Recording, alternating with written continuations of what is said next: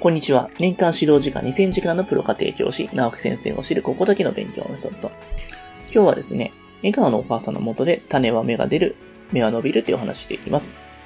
まず、本を読めではなくて、親が読書をする姿を見せるというお話していきます。子供を本好きにさせたいんですが、うちの子本を全く読まないんです。というふうに言われることがよくあります。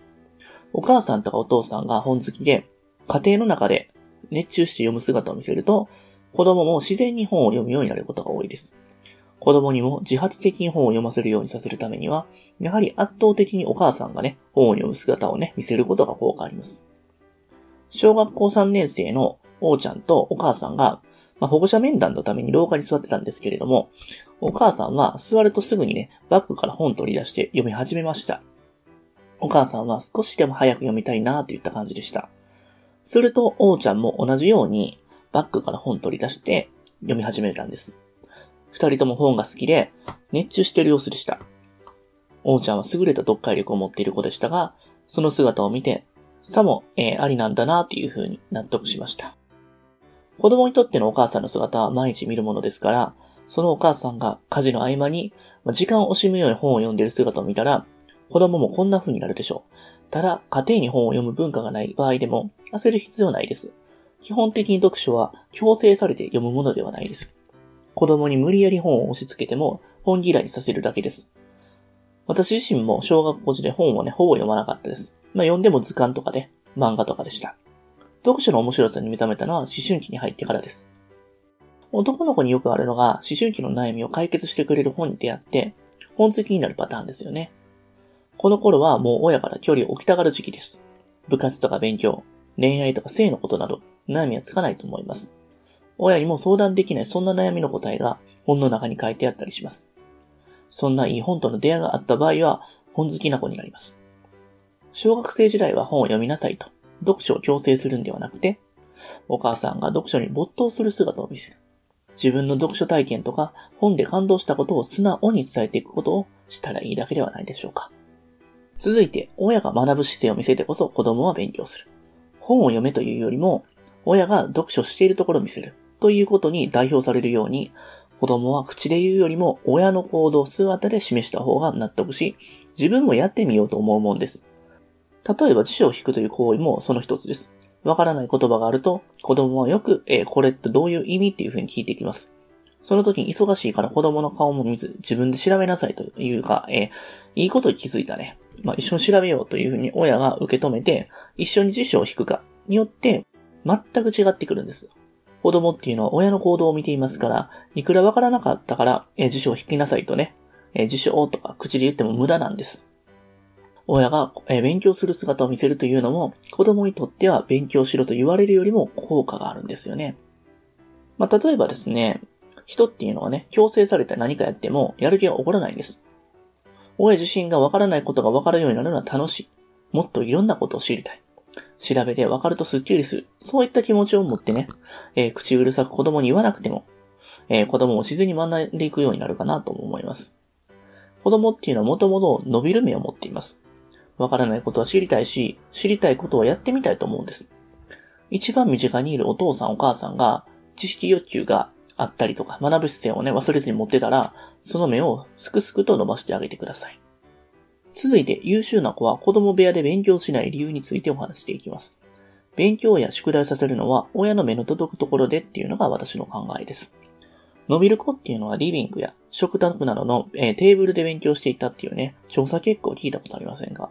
有名進学校に合格した子供たちのほとんどっていうのは、実はみんな親の目の届くところで勉強していたんですよね。子供部屋があるのはいいんですけれども、小さい頃から子供部屋で勉強させようとしてもうまくいかないです。なぜなら、どんな風に勉強取り組んでいるのか、お母さんには見えないし、子供がわからないことがあった時に、お母さんとは気軽に教えてもらいにくいからなんです。子供部屋で静かにしているなと思ったら、漫画ゲームにね、没頭していた。そういった有形物もあります。勉強するときの基本としては、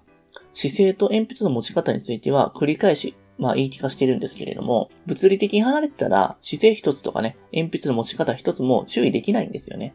それに実際のところ勉強部屋を与えても、小学生の場合のほとんどっていうのは、勉強机で勉強しない子がね、多いのが現実なんです。私も小学生の時に机をね、買ってもらったんですけれども、実際机では勉強ほぼしなかったですね。子供っていうのは、お母さんの気配を感じて安心するんです。お母さんが横に座って宿題を見てあげるということではなくて、ただ台所でご飯作ってるその、そ、え、すぐそばで勉強することがね、すごいやる気につながるんですよね。やはり家庭はホッとできる場所であるべきかなと思います。子供っていうのは基本的な安心感があって、初めて何かをやろうという気になるんです。続いて、忙しいお母さん、子供と一対一で触れ合う仕組みを作るという話していきます。まあ、仕事を持つお母さんが増えてきました。私は常々、お父さんがいない状態で、お母さん家庭で頑張ってる、家庭カプセルの問題について危惧していきました。一人で頑張って追い詰められているお母さんの多くが、まあ、専業主婦であることも分かりました。実際お母さんが仕事を始めたことで、認められ評価されて生き生きして変わっていく例をたくさん見てきましたので、仕事をしたい女性は応援してほしいかなと思います。仕事を始めると子供と接する時間が少なくなってしまうのではっていうふうに心配されるお母さんいますけれども大丈夫です。子供に多くの時間を割けなくても1対1になれる時間を作るようにするんですよね。特に、兄弟がいる場合は必ず1対1になれるようにするのがコツです。例えば寝る前に、まあ、一人ずつ抱きしめてあげるっていうこともいいでしょう。お兄ちゃんを抱きしめてる時に弟が割り込んできたら、今お兄ちゃんの時間だよっていう風にきっぱりして、そして1対1の時間を作ります。それがいいも、えー、土曜日の買い物はお姉ちゃんとするとかね。日曜日の朝は弟と散歩するとか、スケジュールにしてしまうのがコツです。塾とか習い事の送り迎えは、お母さんと1対1になりやすいですし、必ず、えスケジュールに入っているので、えおすすめですよね。子供との時間を作るのに、お母さんの心掛けでやろうとすると、失敗します。やろうやろうと思いながら、月日が経ってしまうのが人間です。決まったスケジュール、決まった仕組みを作ってしまうのが一番実効性があるんですよね。子供たちっていうのはお母さんと1対1になることを本当に望んでいます。子供にとっては、何と言ってもお母さんなんですよね。えお母さんが世界で一番好きですし、お母さんを喜ばせたくて生きている。まあ、宝物のような時間なんですよね。まあ、そういった短い時間でもしっかり一対一で触れ合っていれば、お母さんが働いているのでも大丈夫かなと思います。自信を持って仕事をしてください。それでは最後に、大人が生き生きと楽しそうに生きるっていう話についてお話ししていきます。学習意欲が湧く家庭環境とはどういうもんでしょうかまあ、すでにお話したように、基本的に子供は意欲を持っています。なので、その意欲を塞がない家ということになるでしょう。具体的に言えば言葉とか会話が豊かな家庭であったりとか、お母さんとかお父さん自身に何か好きなものがあって、それに打ち込んでいるような家庭ではないかと思います。例えば、囲碁でも本でも何でもいいんですけれども、まあ好きなものがあって一生懸命それに対して調べていたり、書いたりしているっていう様子が、まあ子供が見れているのが一番いいかなと思います。親が何かに集中しているところを上っ面ではなくてね、行動で見せるということが大事です。人間は基本的に人生に肯定的であれば、必ず何かやりたがるものです。そういうふうに、僕は考えてます。それにはまず、大人が人生に肯定的であることが大事ですよね。大人が生き生きと楽しそうに生きていれば、子供は絶対にやりたくなりますよね。朝起きて、さあ何やろうかなと思うのが自然なことです。それに対してお母さんが、あんな人と結婚したからとかね、私はこうなったとか、そんなこととかね、過去のことについていつまでもこうこだわってたりとか、まあ、子供はね、すごくね、あまりいい気分じゃないかなと思います。えー、どうにかなるさとかね、やり直せるとか、そういう風な気持ちでね、前向きな姿勢を見せるのが大事です。実は、まあ、あの、子供に一番伝えたいのは楽しく生きようよ、人生楽しいよっていうことなんです。まあ、僕はこのね、仕事をやってきてるテーマなのかなと思うんですけれども、常に楽しそうにね、えー、自分の仕事を見せる。まあ、やってる仕事を見せるってところはね、一番子供がね、早く大人になりたいなって思うね、きっかけになると思うんですよね。実際僕も仕事めっちゃ好きですし、今の仕事が楽しいです。本当にね、週7日で休みなしなんですけれども、たまに体疲れることあるんですけどね。毎日楽しくて仕方ないですね。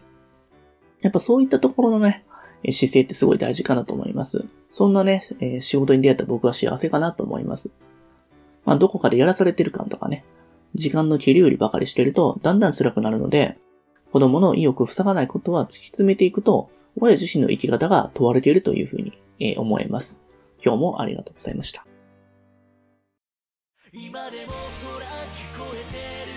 最後に、えー、私たちからお願いがあります。こちらの番組の配信を聞き逃さないためにも、各ポッドキャストでの登録やフォローをお願いいたします。ご意見、ご質問につきましては、説明欄にある番組ホームページよりお問い合わせください。そしてですね、家庭教師エレンはですね、まあ、現在、LINE アットの方でもね、有力な情報を発信してますので、ぜひぜひご登録ください。それではまた。